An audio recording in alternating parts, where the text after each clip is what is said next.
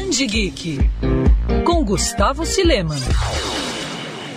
Imagina só, você ter um anel que transforma em realidade tudo o que você imagina. Mas como diria Stan Lee, com grandes poderes vem grandes responsabilidades. A tropa dos Lanternas Verdes tem a missão de defender todo o universo. Com tantos membros, seria natural que pipocassem alguns no mínimo bizarros. Hoje no Band Geek, vou falar dos Lanternas Verdes mais estranhos que já fizeram parte da equipe. A gente começa a lista com Drick, esse carinha é um dos casos mais curiosos de como o Anel da Tropa funciona. Morto assim que foi escolhido para entrar na tropa, Drake acabou sendo mantido vivo graças a alguma falha na conexão entre o anel e sua química corporal. O engraçado é que ele depende do artefato para ficar vivo. A gente agora fala do Lig Lipon. Alguns Lanternas Verdes não podem comparecer às reuniões da tropa.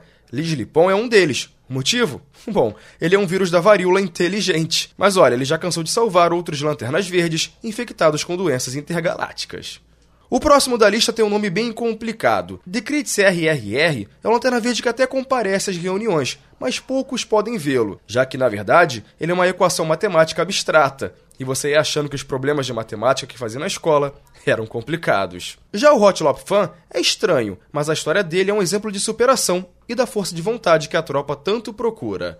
Por ser cego, Roth não sabia o conceito das palavras cor e verde, mas isso não o impediu de improvisar, usando o poder do som para se tornar o Lanterna Verde. E por fim, temos o Norte. O que falar dele? Para começar, ele é um cachorro alienígena gigante que é um Lanterna Verde. Atrapalhado e dono de uma inteligência nem um pouco invejável, Norte só se tornou Lanterna Verde por conta do tio, que era famoso e deu um jeitinho dele entrar na tropa. Criado nos anos 80, ele é até hoje um dos queridinhos dos leitores.